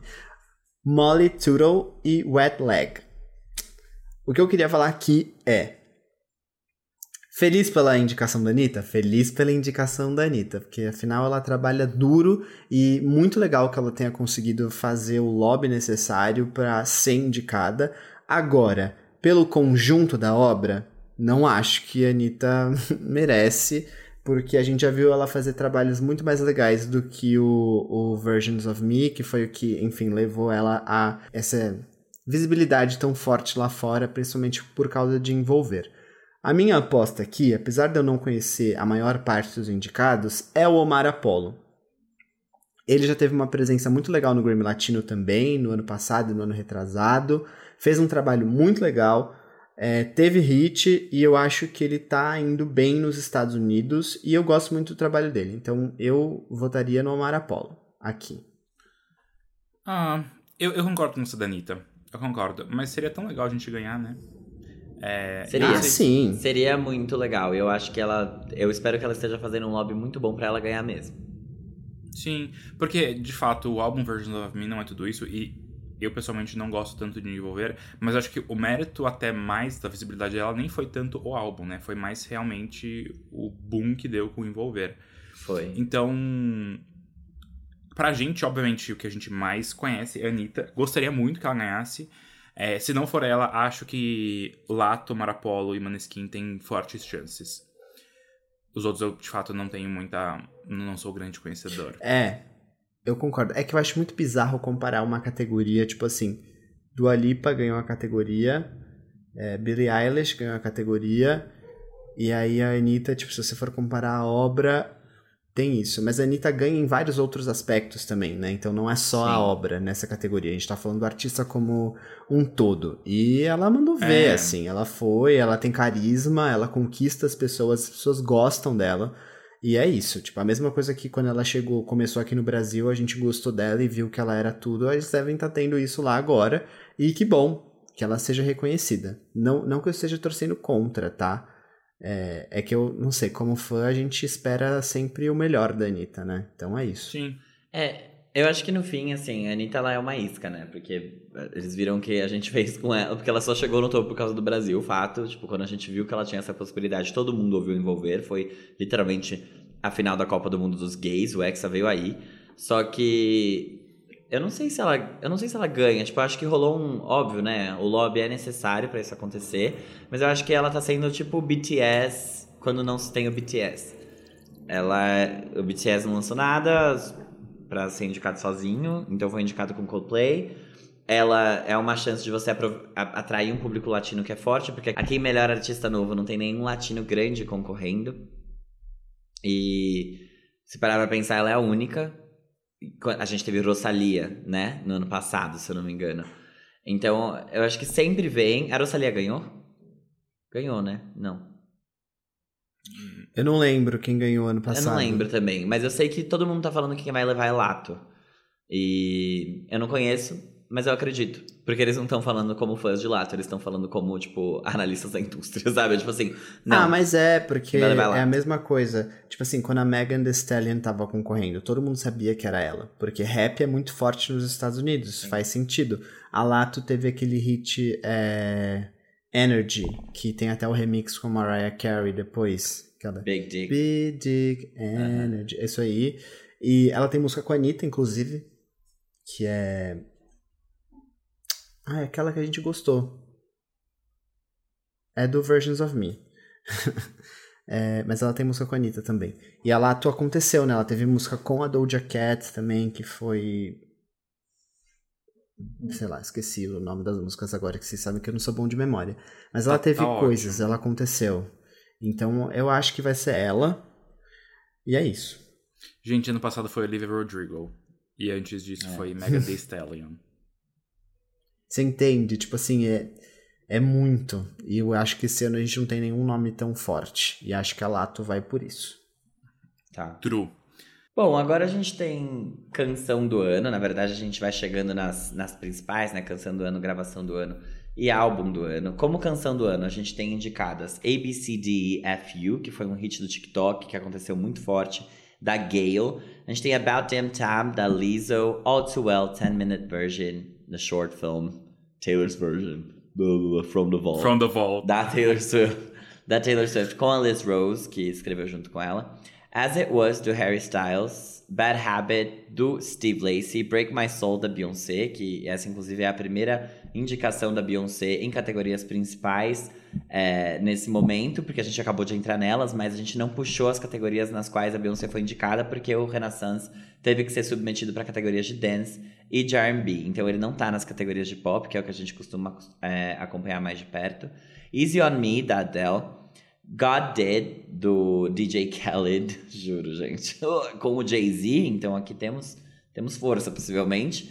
The Hard Part 5, do Kendrick Lamar. E Just Like That, do Bonnie Raitt. É, é... é uma, uma, uma mulher idosa que faz jazz. Então ela vai ganhar. Brincadeira. Não. A gente sabe quem vai ganhar aqui. Quem vai ganhar aqui, Jean Vitor? Taylor Swift, All Too Well. Só lembrando que ela nunca ganhou um, um, canção do ano, né? Sim. Ela vai ganhar. Ela vai ganhar. Hum. É, a minha dúvida aqui só é que eles colocaram The Short Film.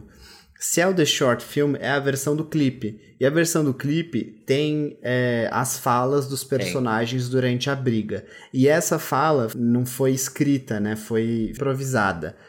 E aí, teoricamente, eles teriam que estar também. Mas talvez eles não estejam é, lá no nome deles de quem escreveu a música. Tudo bem. Mas eu achei engraçado eles nomearem The Short Film, porque poderia ter sido a versão que tá no álbum mesmo, não precisava ser do clipe. É porque eu sei que eles é, mandaram o clipe, né? E aí não é um clipe, é um short film. E aí acho que, sei lá, pra manter a, o padrão. Ah, mas mandava o, o clipe pro clipe e música pra, é. pra música, ué. Mas tudo não bem. Mas ela colocou nas essa. plataformas, né, essa versão. Colocou. Sim, colocou. Por isso que realmente não faz muito sentido. Mas tudo bem. Assim, eu acho que a gente gosta muito da Taylor, e, mas a gente é justo, tipo, ela lá na música de trilha sonora, foda-se, ninguém liga. Mas aqui sim, ela conseguiu colocar uma música muito longa no topo das paradas. E acho que isso diz muito sobre a composição, porque, tipo, era isso, era o que tava todo mundo querendo saber realmente o que cabia em 10 minutos de uma música. Então, quero muito que ela ganhe. E. E acho que sim. É, o Jamie falando backstage que uma Gale sofreu muito hate no Twitter. Não entendi muito bem. Eu adoro a Gale, eu adoro essa faixa. E. É que sabe que é? Eu, eu, entendo, não, não apoio o hate, mas entendo a dúvida. Tipo assim, a gente teve grandes coisas do pop já que foram esnobadas. Tipo, aí eu vou, eu vou puxar a sardinha pro meu lado aqui. Tipo, Midnight Sky, Miley Cyrus. Tipo. É, coisas como essa são esnobadas. E aí, tipo, uma música que é hit no TikTok, tipo, eles não não dá para entender a lógica da academia porque ela não, não tem lógica. Dá. Só que então, a culpa então, não é, é isso. convenhamos, da gay. Não, não é dela, imagina. E também não é como se ela não merecesse. A música tem o mérito dela e tudo certo. É, sei lá. É, eu, eu não, é. Eu não colocaria, eu não mas assim. Hate, não. Mas, tipo, não é uma música boa o suficiente, eu acho, pra estar em canção do ano, que é literalmente sobre É. a composição no Grammy. Exato. Eu não colocaria. Não, Não. colocaria. Mas também, tipo assim. Não, Mas agora já foi, tô- tá aí, eu não vou xingar ela, né? Imagina. E é estranho, sim. A gente olha, tipo, tem várias coisas que foram esnobadas, tipo a Halsey, sabe? E, e aí você olha umas coisas e fala: caraca, isso aí, mas por quê, sabe? Mas vamos lá, segue o jogo. É. Eu não gostaria que a O2 Well 10 Minute Version ganhasse. Eu acho que a Taylor Swift Ah, poderia ter sido indicada. Tipo assim, ela poderia vencer com outras coisas em outros álbuns, tipo álbuns anteriores, eu acho que mereciam mais. Aqui eu acho que seria só pra atestar, tipo, dar o Grammy que Red não levou. E que, enfim, é, ficou faltando. E aí, enfim, dar esse Grammy pra ela. Mas eu não gostaria que fosse essa música que levasse. Eu acho que eu gostaria que Lizzo levasse essa também. Mas quem, É? quem você acha que Ou leva? As It Was. Quem eu acho que leva, eu não sei quem eu acho que leva, porque essa categoria aqui geralmente é a que mais me decepciona. É. Eles dão pra Eu- gente que não faz o menor sentido. Eu acho que a indicação de Break My Soul não faz sentido, porque Break My Soul, o forte dela não é a letra. É, liso, óbvio, ficaria feliz se ganhasse, mas também não acho que a. Não, a letra é tudo mesmo. It's Pensando bem. This bad bitch o'clock. É, realmente, não, ia, ia ser tudo. E ainda mais se ela ganhasse da Taylor, ia ser, ia ser um arraso também, tipo, ia ser um... Hum... E ela ia subir ficar no, bem no palco e ia falar, incomodados. I love you. É. Talvez a Taylor ganhe, mas eu não, eu não entregaria esse prêmio pra ela. Eu sei que ela vai ser indicada em outros momentos, ela vai continuar fazendo músicas autorais que são boas o suficiente pra isso, sabe? Então. É, ano que vem ela vai estar indicada em um monte de coisa com Midnight. A gente já sabe disso. uhum. Exato. Bom, vamos agora para a gravação do ano, porque a gente tem aqui algumas figurinhas repetidas que até me impressionaram. Mas Don't Shut Me Down, do ABBA, Easy On Me, da Adele, Break My Soul, da Beyoncé, Good Morning Gorgeous, da Mary J. Blige, You and Me on the Rock, que é Brandy Carlisle de novo, featuring Lucius, Woman, da Doja Cat, Bad Habit, do Steve Lacy, The Hard Part 5, do Kendrick Lamar, About Them Time, da Lizzo e As It Was, do Harry Styles. E aí, essa é a categoria pra mim que é mais difícil, porque a gente tem definitivamente muitos hits aqui. Eu acho que a maior parte dos indicados são músicas que estouraram, que foram muito grandes. Então, About Them Time, As It Was, Woman, da Doja Cat, que tipo assim, gigantesca. Bad Habit, do Steve Lacy, que chegou ao número 1 um recentemente lá nos Estados Unidos. Break My Soul, Easy On Me, da Adele. Tipo, eu, sabe, eu falei quase tudo aqui, e tudo isso foram hits muito grandes lá nos Estados Unidos. Eu não sei quem leva. Essa é a categoria pra mim que Pra mim, quem leva é o Harry Styles. Eu acho que sim, não sei. Talvez. Provavelmente. Eu gostei que Lizzo e É, Harry estão não consistentes. merece. Sim, merece. Eu acho mas- que Lizzo e Harry são, são dois aí que, que Hum, iriam eu, eu muito não acho bem. que About Them Time mereça gravação do ano, mas eu acho que As It Was merece gravação do ano. Eu acho sim.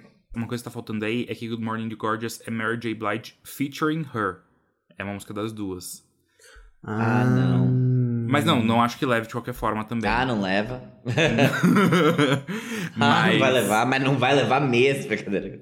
Eu, aqui eu acho que a Adele tem muita força, não gostaria. É, se a Beyoncé levasse, eu ia ficar feliz, porque a Beyoncé tem a questão de não levar as categorias principais.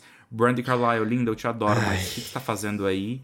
É, e é isso, é isso. Não sei também. Essa daqui pra mim é. Essa pra mim é a grande incógnita, sabia? Pra mim, eu acho que a Beyoncé não leva nada das grandes categorias, a não ser a próxima que eu vou falar. Que a gente entra no maior prêmio da noite, álbum do ano, que temos aqui de novo, figurinhas repetidas. Voyage do ABBA, 30 da Adele, Um Verano Sem do Bad Bunny, é, Renaissance da Beyoncé, Good Morning Gorgeous da Mary J. Blige, é, In the Silent Days da Brandy Carlisle, Music of the Spheres do Coldplay, Mr. Morale and the Big Steppers do Kendrick Lamar, Special da Lizzo e Harry's House do Harry Styles. É, entrando nessa categoria, eu acho que faltou é, Bad Bunny nas Big Four, assim, faltou Também achei. em, em Record of the Year, porque se fosse Record of the Year, eu gostaria que ele ganhasse com alguma das faixas, seja Moscow Mule ou outras que, que foram muito grandes lá nos Estados Unidos. Faltou, fato. É, com isso, acho que ele tem menos força para ganhar álbum do ano, porque mostra que a representatividade dele dentro da, da academia não foi tão grande assim, mas ele chegou lá. É, eu acho que a Beyoncé vai ganhar, porque. Gente, não merece, tá? Digo, Você acha? mesmo. Ah, eu não tô nem aí. Eu acho que. O Black Twitter vai me merece. xingar, mas eu não tô nem aí. Não merece, amiga. Não merece. Eu acho. Com esse álbum, não merece. Com, com o descaso que ela mesma teve com esse próprio projeto, não merece. Não fez um clipe, não fez um nada, não teve uma divulgação, não teve uma porra nenhuma, e aí vai me ganhar álbum do ano com, com um trabalho, tipo, que ela mesma não deu valor? Não merece. Um Verano Sem Ti merece ganhar. Era para ele, ele vai ganhar e não vai levar. Porque quem vai levar é a Beyoncé. Mas, ao mesmo tempo, acho que Beyoncé sim deveria ganhar por reparação histórica. Eu acho que ela ganhar é reparação histórica. Mas quem merecia ganhar é o, é o Bad Bunny. E eu não aceito americanos roubando de latinos, tá? Não vou aceitar. Então, não merece ganhar. Se ganhar, não vou ficar bravo. Mas é do Bad Bunny acabou. Esse é o álbum do ano e pronto. Tipo, gente, tudo confirma. Tudo, todos os lugares confirmam Tudo. que álbum do ano é do Bad Bunny. E pronto. Eu acho que tem uma coisa aqui. O Renaissance, a gente não falou mais sobre ele porque a gente se recusou por, por- em respeito a nós mesmos e o hate que a gente sofreu quando a gente falou do álbum. É, é um álbum muito bom, acho que a Beyoncé, é, ela se...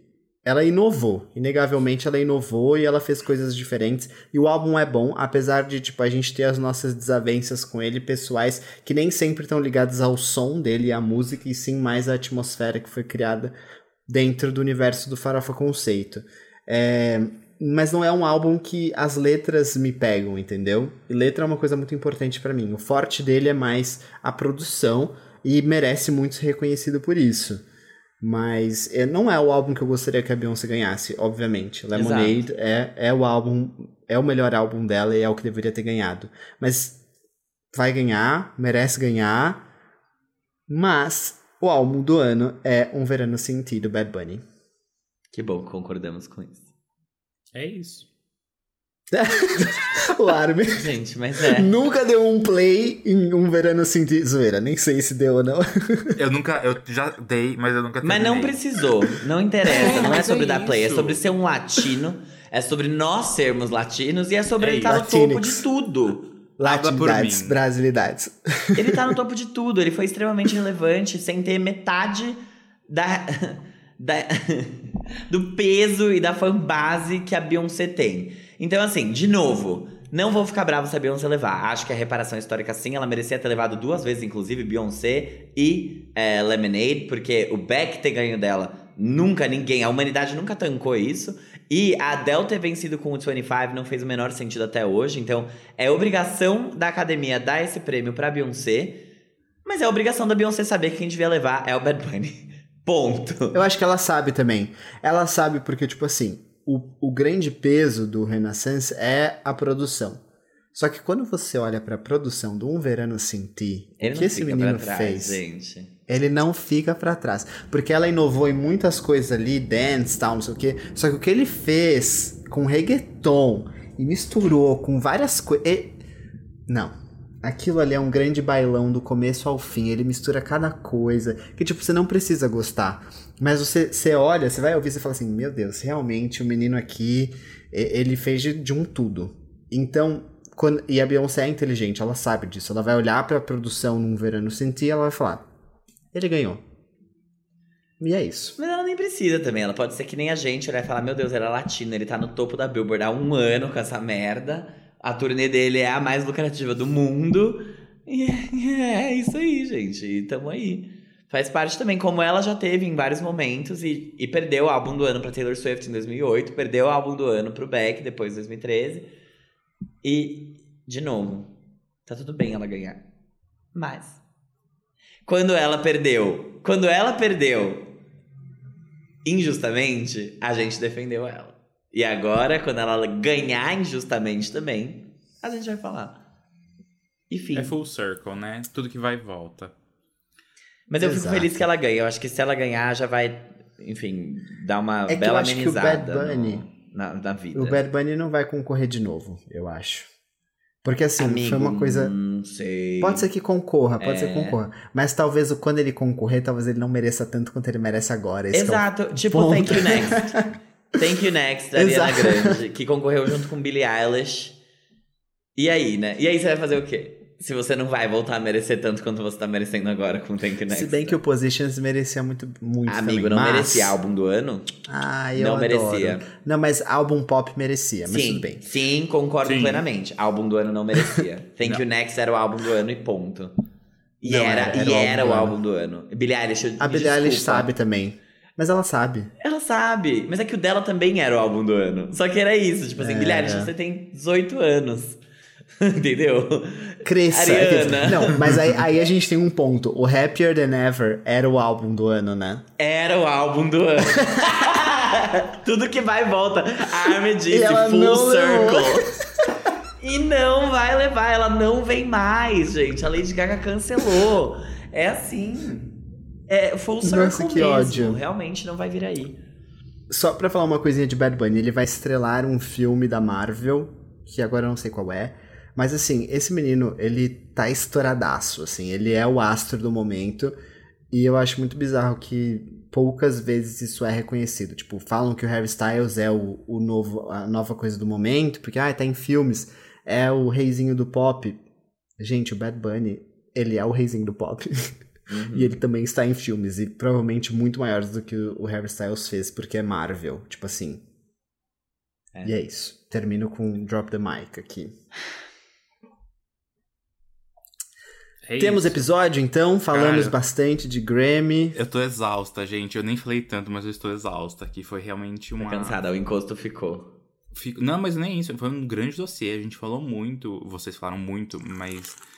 Foi ótimo. Acho que. Hum. Dois tá Grammys, não tem como ser aqui. curto. Não né? tem, não tem como. Mas teremos, teremos. Então a gente se vê semana que vem. A gente se vê no Grammy daqui a alguns meses. E, É isso. e é isso. Beijinhos, gente. Beijos Grammyados pra vocês. Tchau, pessoal.